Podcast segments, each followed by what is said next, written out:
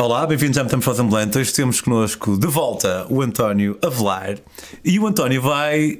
Nós aqui na Metamorfose já vamos em largas dezenas de episódios e logo largas dezenas de países, mas ainda não chegamos à Coreia do Norte. Chegamos hoje. Fiquem por aí, vão curtir.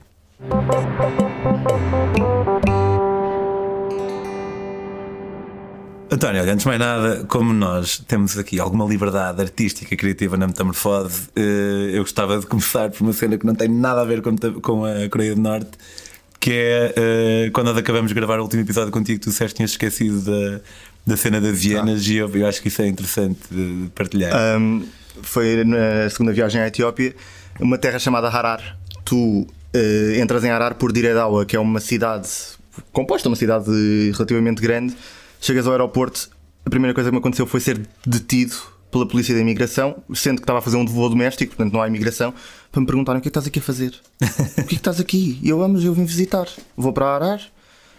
Mas porquê? porquê mas porquê?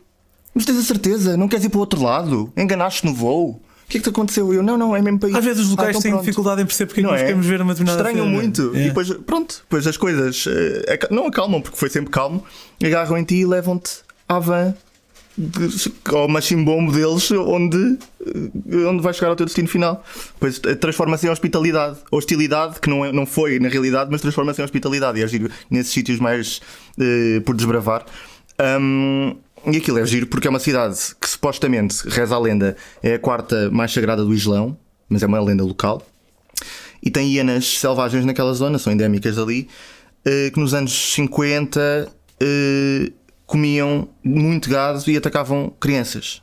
E então, para uh, deixar de, de, ter este problema, a população local começou a reunir os restos dos, dos talhos e a afastá-los da cidade, que elas eram atraídas pelo cheiro de putrefação da carne, e afastam-nas da cidade, sei lá, para aí 20 minutos, e as hienas vão lá consumir a carne e transformou-se numa espécie de atração turística barra ritual um, local. Há apenas uma família que faz isso, que é alimentá-las à mão, e depois tu chegas lá de, num Bajaj, que é um tuk-tuk etíope, e tens só os faróis, ou o farol, a apontar para um senhor com um cesto cheio de carne.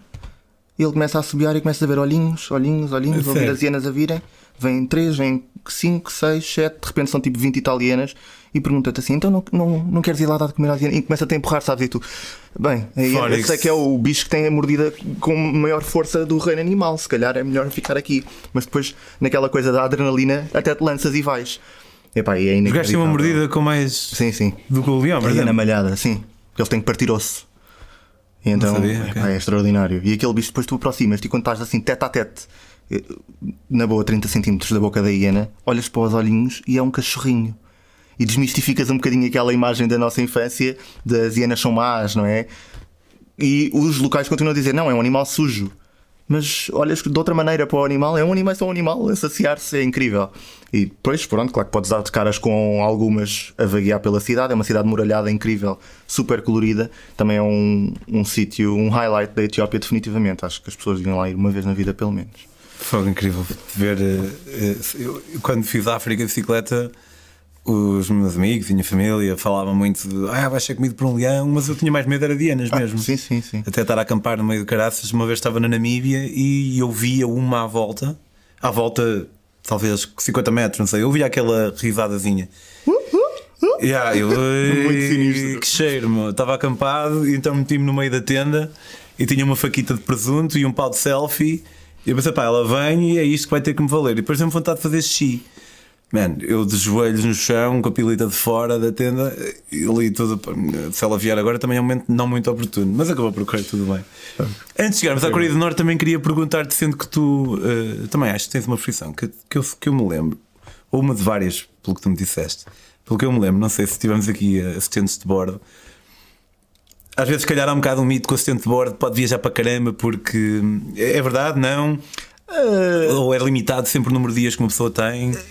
Tens várias. É bom porque, obviamente, que tens facilidades na indústria, consegues te movimentar com mais facilidade sem, nos voos, não é? Porque tens voos a um preço mais acessível. Não há isso de voos à borla é mito mas tens uma facilidade de poderes movimentar sem estar preso a uma tarifa específica que na véspera é mais cara, estás a ver? Então na véspera posso decidir ir para um sítio qualquer, há uma mobilidade muito maior, mas depois também tens dias de férias muito contados. Então a ser mais em termos de trabalho, de chegas a um sítio que tens de voar para Nova York, ou seja, para onde for, e depois tens tempo de descanso lá que dá sempre a visitar um bocado. Uh, sim, sim, sim, tens tempo de descanso, às vezes é descanso mínimo, não dá para passear nada, mas eu tento tirar o maior partido e ir sempre. O meu objetivo nas estadias é sempre comer num sítio onde nunca tenha comido e ver uma coisa que nunca tenha visto. E tenho que cumprir estes dois checklists sempre sempre, sempre que vou voar. A última vez uh, que voaste foi para Nova York, correto? O que é que viste que ainda não tinhas visto? Olha, fui a uma exposição num sítio novo que abriu em Hudson Yards que se chama The Shed sobre a uh, Black America, esta, uh, este movimento do Black Lives Matter, mas uma coisa um bocadinho poderosa, no sentido de, de aquilo abordava linchamentos públicos e era forte, mas, mas valeu muito, muito a pena. E as posições abriram recentemente e então havia bastante escolha. Um, de coisas novas que já deviam ter entrado em cena há uns meses, não entraram por causa da pandemia e foi extraordinário, ainda bem. E fui comer a um restaurante da Geórgia, que é um tipo de comida que eu gosto muito, e sozinho, assim num jardim de inverno e tal, as coisas estão um bocado vazias, e é bom, pronto, cumpri o meu checklist. E Boa. descansei, vim para casa, descansei outra vez. E, e agora depois da, manhã, depois da manhã vais para o Sudão. Depois da manhã vou para o Sudão. Portanto, quando virem isto, uh, o António já veio do Sudão.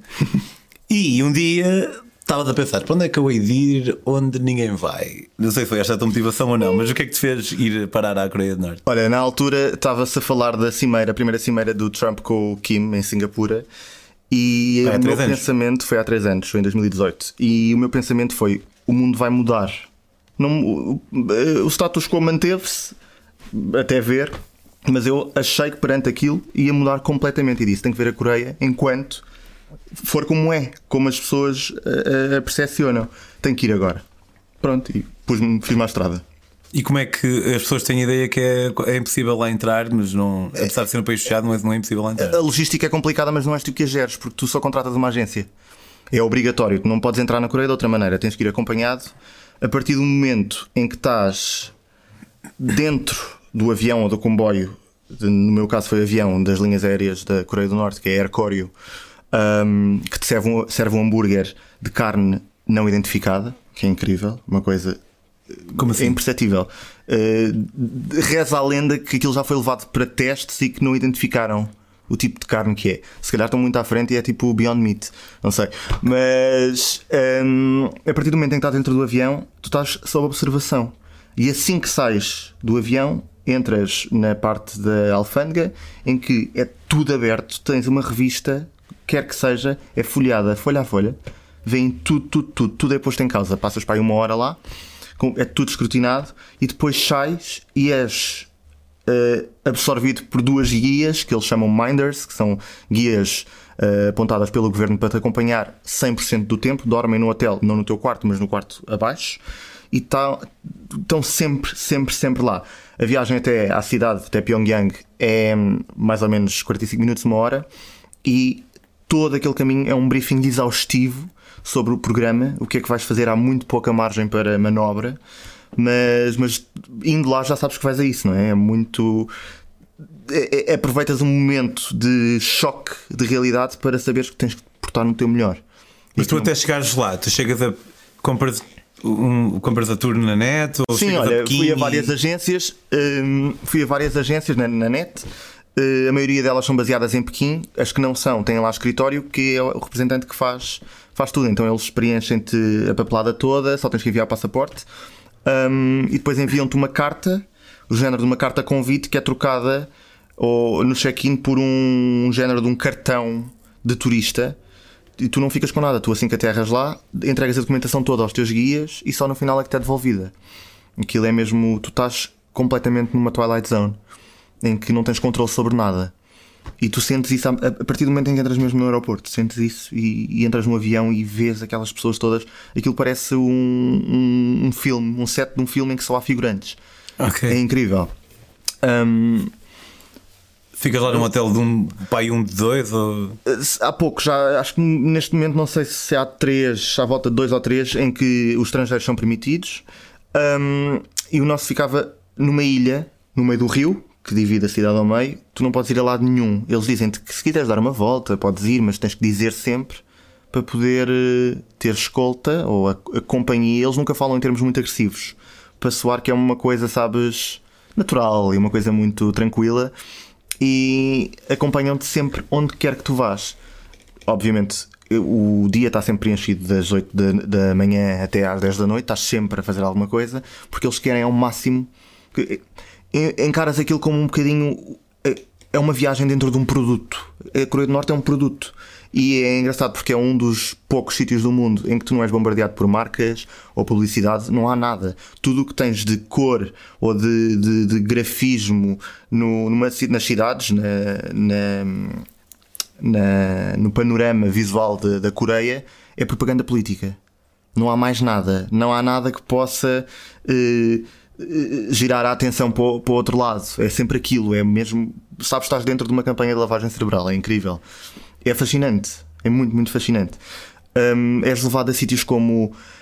que para eles são, são coisas de. são motivo de orgulho como um. Fomos a um bowling alley completamente vazio, com equipamento dos anos 50.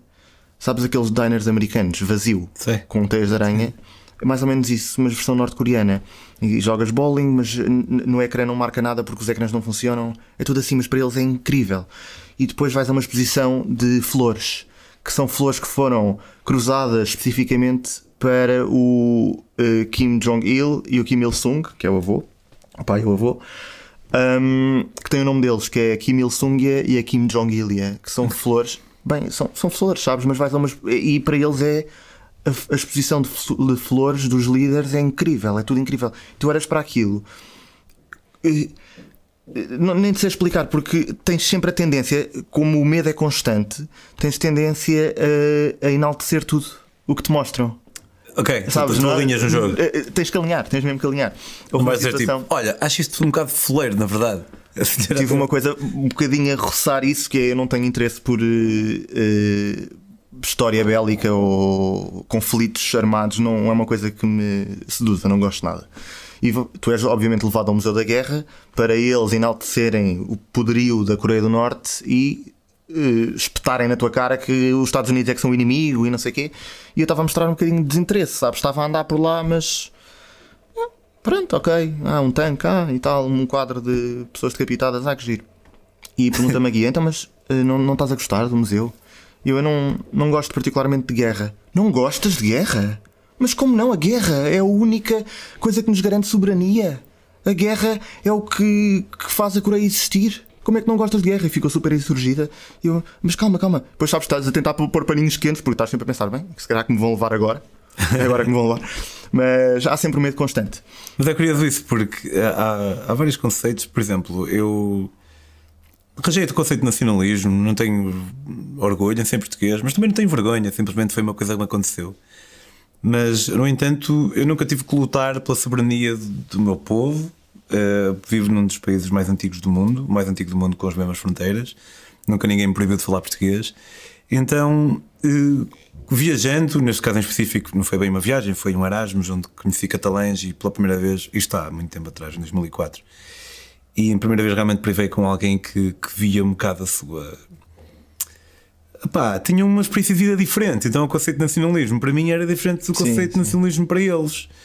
E por mim, eu sou mais a favor do, de inclusão do que segregação. Eu acho que nós devíamos fazer esforços era para nos tornarmos mais o mesmo, independentemente das pessoas querem segregar-se. No entanto, passei a ver com outros olhos a necessidade de alguns povos quererem fazer isso. E a guerra também é um bocado isso, nesse caso em específico, porque essa pessoa é óbvio que ela está com, com os seus filtros todos impostos, mas nós também, em vários aspectos. E, e eu não duvido, apesar de não estar lá, que ela acreditasse mesmo nisso. Claro que sim. Isso, uh, não era só um guião. Não, não. Ela, a vida acaba por ser um, é um Eu acredito que seja um guião, mas sim, mas a guerra é realmente muito importante para muita gente, para uh, assumir soberania e para garantir direitos. Isto é, ainda é realidade em muitos cantos do mundo. Mas é isso, partilho um bocadinho da tua opinião, em que eu acho que de certa maneira as fronteiras uh, políticas são fictícias, não é? São feitas por sistemas políticos que são como os clubes de futebol. Tu gostas ou não gostas, mas é uma coisa criada pelo homem, não é uma coisa natural. E ali é claramente isso. Aquilo foi um jogo político que correu mal e permitiu o florescer daquela dinastia autocrática que é o que ainda lá está uh, a governar e as pessoas obedecem cegamente àquilo. Mas havia uma das guias, curiosamente, que uh, mostrava uma curiosidade muito muito inocente e então pedia-te para ver o telefone, mas não era para espiar aquilo que lá tinhas, ela queria observar como é que eram os teus amigos, queria vê-los, sabes? Queria te ver na tua vida social normal, queria ver a tua casa, queria ver eh, as tuas viagens e era muito querida. Ela vinha ter connosco. A outra guia era filha do embaixador da Coreia do Norte em Cuba, é. falava português e espanhol, mas nunca se dirigia a nós, só traduzia. E era incrível como nós mantínhamos sempre uma postura muito mais defensiva com ela do que com a outra, porque a outra meio que nos apanhava à parte e ah, mas mostra-me aos teus amigos. É, desculpa, não percebi. Ela, ela falava português, mas nunca se dirigia a Nunca se dirigia a nós, só em tradução. Quando traduzia, hum, traduzia, sei lá, guias de museu que só falam coreano e ela chegava ao pé de nós e dizia o que ela disse é isto, isto, isto. Portanto, tu estavas com mais portugueses? Não, não, não. Eu estava só eu e um amigo meu. Ok. E nunca, além da documentação, pedimos um guia que falasse a nossa língua. Foi uma coisa que calhou ou não, e até hoje achamos suspeito, mas era uma coisa que nos colocou completamente na, na defensiva, estás a ver? Um okay. Uh, e a outra guia era completamente o oposto. Houve uma situação também no supermercado, porque tu és levado a um supermercado para experimentar como é que é um supermercado. Uh, e entras num supermercado, e é um supermercado normalíssimo, em que tu entras, trocas, sei lá, 10 euros num guichê por moeda local, é o único sítio onde és autorizado a usar moeda local e depois tens que voltar a trocar o, o troco por eh, euros ou dólares e levas contigo porque tu não podes mesmo sair dali com moeda local. E eu, bem, eu gosto muito de artefactos e uma nota é um artefacto. E virei para a guia de quem gostava e perguntei: Oh, Joe, ela era Joe, uh, posso levar uma, uma notinha destas? E ela diz: Ah, não pode ser, é proibido, não sei o quê. Então ela vai trocar o dinheiro, volta e mete-me assim um rolo no bolso diz-me assim: keep it. E eu, mas não, tu disseste que não. E ela, ah, mas não há problema, leva. Pronto. E ele vai, entrei na carrinha. Assim que entrei na carrinha, a outra guia que lá estava vira-se para nós e diz assim: tem o recibo daquilo que compraram. Para um cacho de bananas, porque não havia fruta na Coreia do Norte. Encontrei lá bananas e eu ah, vou comprar um cacho. Um, pedi o recibo. Quando ela pede o recibo, bem, eu fiquei, devo ter ficado todas as cores. e foi para ir, sei lá, no terceiro dia. E eu, Bem, foi uma tensão constante. Eu lembro-me sempre, sempre, sempre que apanhava outra guia sozinha a dizer assim: Posso devolver o dinheiro? E ela assim: Não há problema, leva, leva, não há problema. E tive três dias nisto, mas sempre com uma tensão constante. E depois fiz uma série de disparates que não se deviam fazer, que era. Eu fotografei muito, sempre que me diziam que podia fotografar, fotografava. Uh, ouvi comentários tipo: Gostas muito de fotografar, mas não podes fotografar aquilo, não podes fotografar aquilo. Houve um dia que fui à casa de banho, num almoço.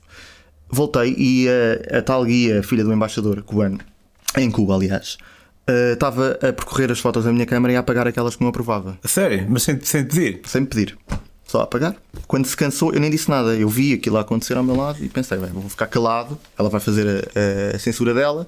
Quando ela se cansou, pousou a câmera, pronto. Não, não conseguiste reparar o tipo que é que ela apagava, se era com pessoas? Uh, ou... Eram edifícios em construção, pessoas Uh, ouvi o comentário de fotografas muitas pessoas. Eu, hum, okay. um, que mais? Uh, os líderes, quando tens os líderes, as fotos ou as estátuas deles, não os podes cortar nunca, nem sequer podem estar obstruídos com um ramo da árvore, nada.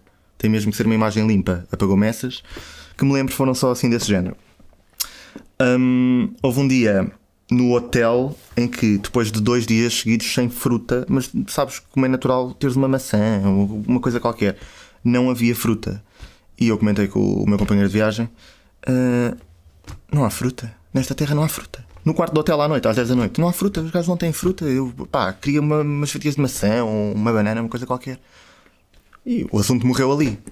No dia a seguir, pequeno almoço, era fruta por todo lado, bandejas de fruta. Eu, e bem, eles ouviram.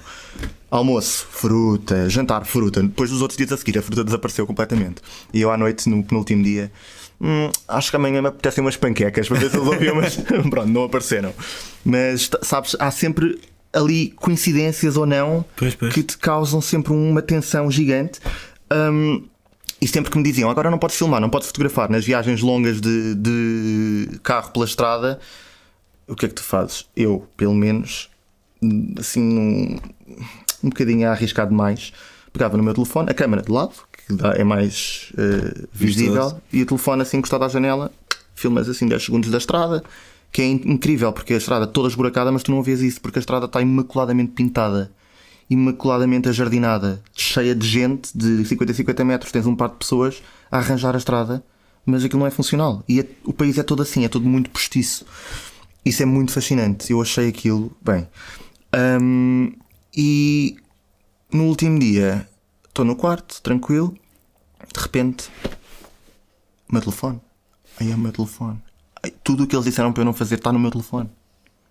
O que é que vai acontecer? Comecei a suar, assim, ai meu Deus, o que é que vai acontecer? O que é que vai acontecer? Meu meu amigo, ah vá, temos que descer, temos que descer, ligar para o quarto das guias, que o meu telefone desapareceu, mas tens a certeza? Mas não sei o quê. Já estava a imaginar a minha vida num campo de concentração, ou numa gulag norte-coreana. Liguei, pá, correu tudo bem, mas enquanto não correu, eu devo ter perdido pá, 10 kg em, em suor e em nervos. E o, o telefone estava caído atrás do banco do carro. E o condutor voltou, já tinha ido para casa não sei onde, voltou e deu-me o telefone intacto. Ninguém tinha tentado mexer no telefone e eu, graças. Bem, foi um alívio gigante, mas foram ali, foi ali um par de horas em que eu pensei, não vou sair daqui. Nunca, eh, E não foi por falta de aviso, sabes? Toda a gente Coreia do Norte, Pois, calma. pois, pois. Eu percebo que tu já sabes o, o porquê de não poderes tirar fotografias eh, na- naquele momento, mas não, não te ocorre assim perguntar só para ver o que é que eles dizem, mas, mas porquê? Ou achas, pá, melhor também não eu fiz essa pergunta em situações mais descontraídas, não quando diziam mesmo que não, era não. Tu passas na estrada e tu vês a aldeia, vês os telhados de povoações, mas é tudo muralhado e não percebes bem o que é que é aquilo. Hum, isso tu não podes fotografar, obviamente, nem vais perguntar porque não, porque estás a perceber que aquilo é um, um sítio que não deve ser visto, que eles não querem mostrar. Hum, mas noutras situações perguntava e eles diziam: Ah, porque eh, não, não, não está perfeito, porque isto vai ficar muito bonito e tu estás a fotografar isto sem estar bonito, portanto não vale a pena estares a fotografar. Ou aquilo não se pode, porque aquilo é um edifício do governo, mas ali o que é que não é do governo? É tudo. É o socialismo puro a não funcionar, naquele caso, e, e tudo é do governo. Hum, é, coisas que não fazem sentido. Eh, tu reparas em montes de edifícios eh, a meio da construção. Não tem lá um hotel que era suposto, suposto ser um dos hotéis maiores do mundo? Esse, acho que é o maior que está inacabado. Começou a ser construído em 80 e tal, 87, acho eu, e continua completamente vazio. Mas vê-se és- todo lado, não é? Tu és levado a ver da, da avenida que vai até o hotel, és levado ao topo da avenida para poderes fotografar o hotel em todo o seu esplendor. E é uma estrutura incrível que se vê de todo lado, sim, mas não está a uso. Nem sei se algum dia vai estar. E tu, mas isso é. tu- toda a Pyongyang é assim, ou toda a Coreia do Norte é assim. Tu vês um monte de prédios no meio da construção, alguns andares sem janela, outros com uma janela. Toda a gente tem painéis solares, por exemplo, mas onde é que Bem, isto é muito, muito para a frente, para esta realidade paralela. Há muita coisa que entra ali em conflito. És levado a cafés, aquilo alta- altamente ensaiado, nada de soa hum, ah, espontâneo. E tu és levado a cafés em que estão a passar vídeos de karaoke da Celine Dion, das princesas Disney, e tu és bombardeado com aquela iconografia de cultura pop ocidental. E eles dizem: Ah, não, sim, isto nós vemos, vemos o Rei Leão, vemos não sei o que, vem este tipo de coisas que também são referências para nós.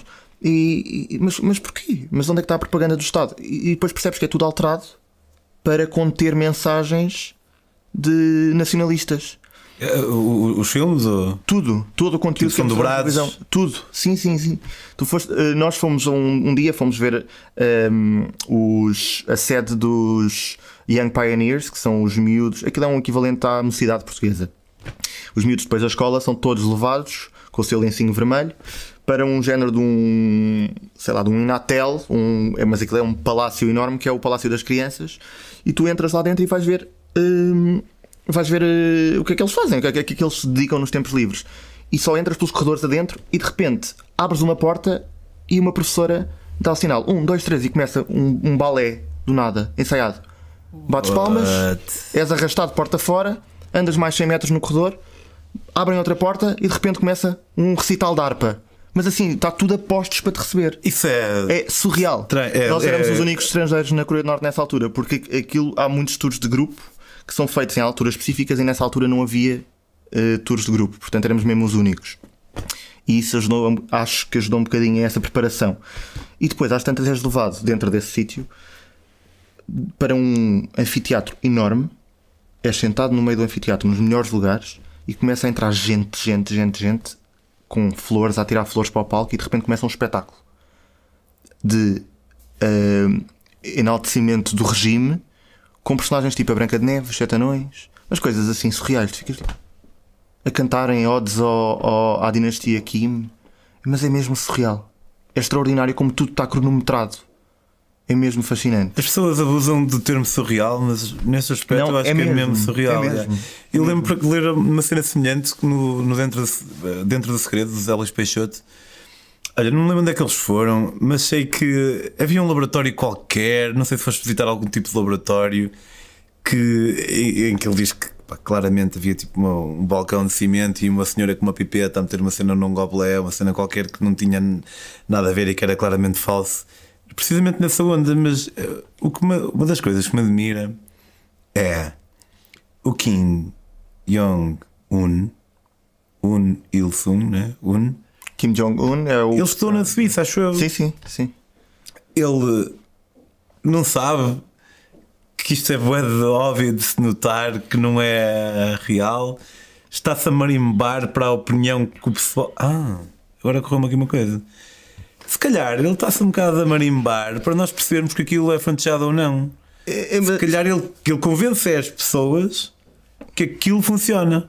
Aquilo está tão fechado, militarizado de um lado, militarizado do outro, não tens maneira de fuga. Aliás, é fácil de chegar a, a- a histórias de, de- de fugitivos, de, de tratores do, do regime que fugiram pela fronteira, pelo rio que divide a Coreia da, da, China.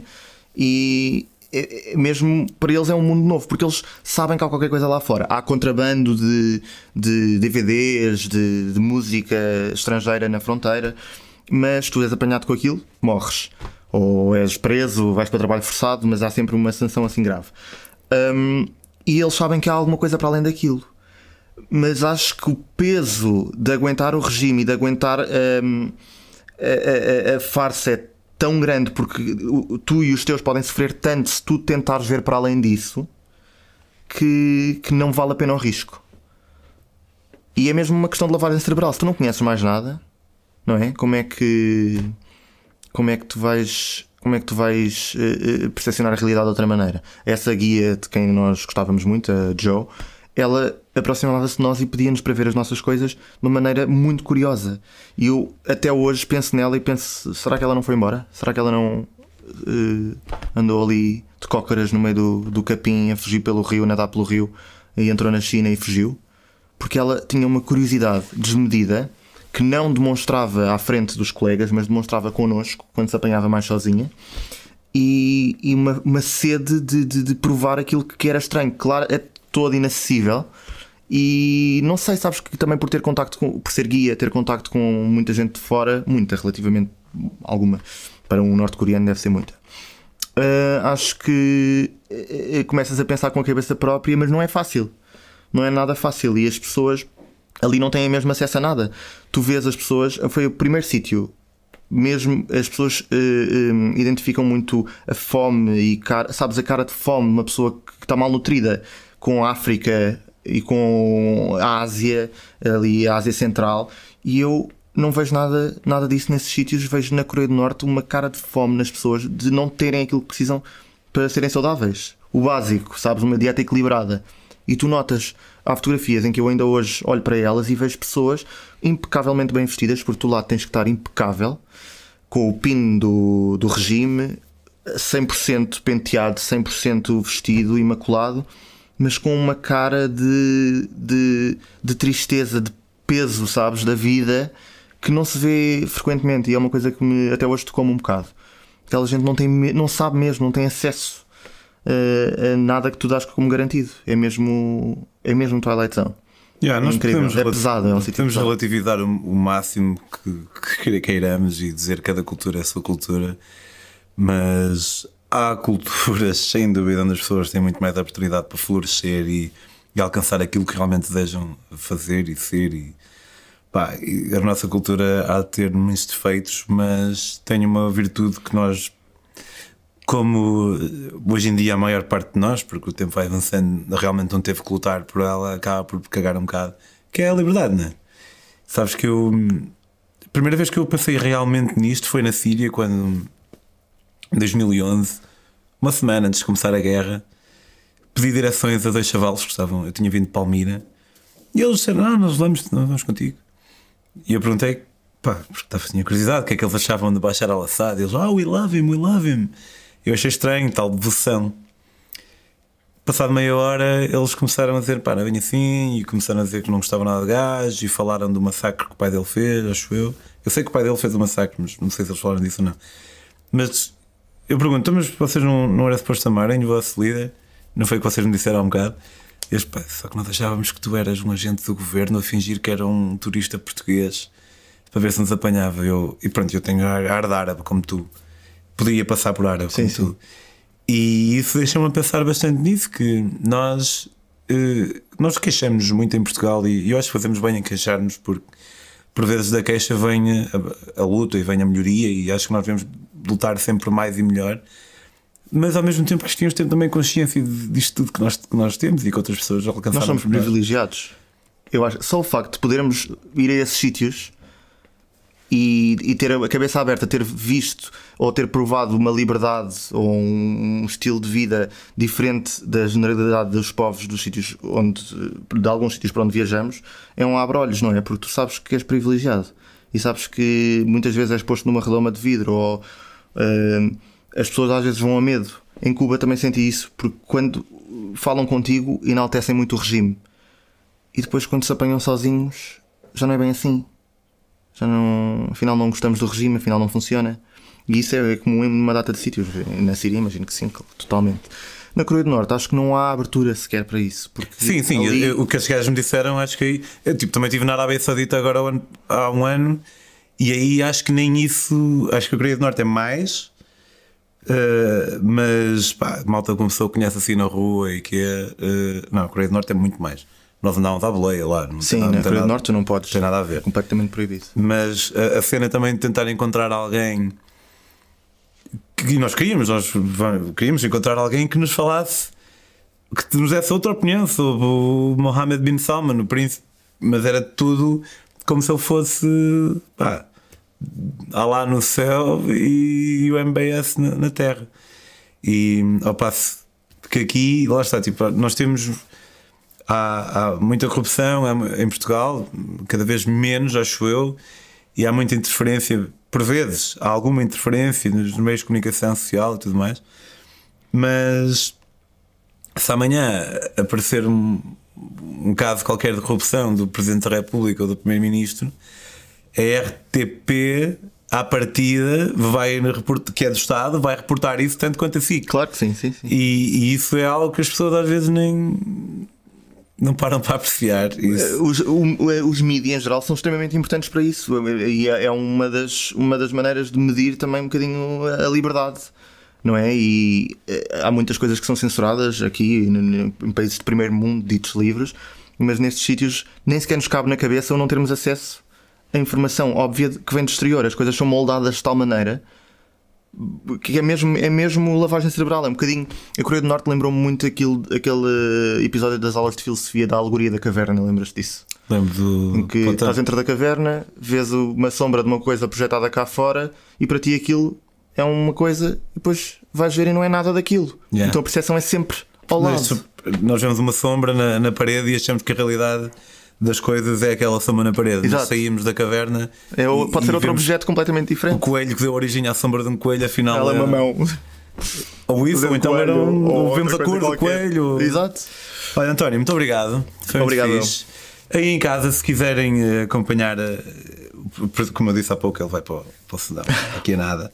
Portanto, se quiserem acompanhar aventuras passadas, aventuras futuras do António, podem segui-lo em El Travelar de Avelar, António Avelar, El Travelar, no Instagram e talvez Facebook também. Se quiserem seguir as minhas próprias aventuras, podem fazê-lo em Pedro On the Road.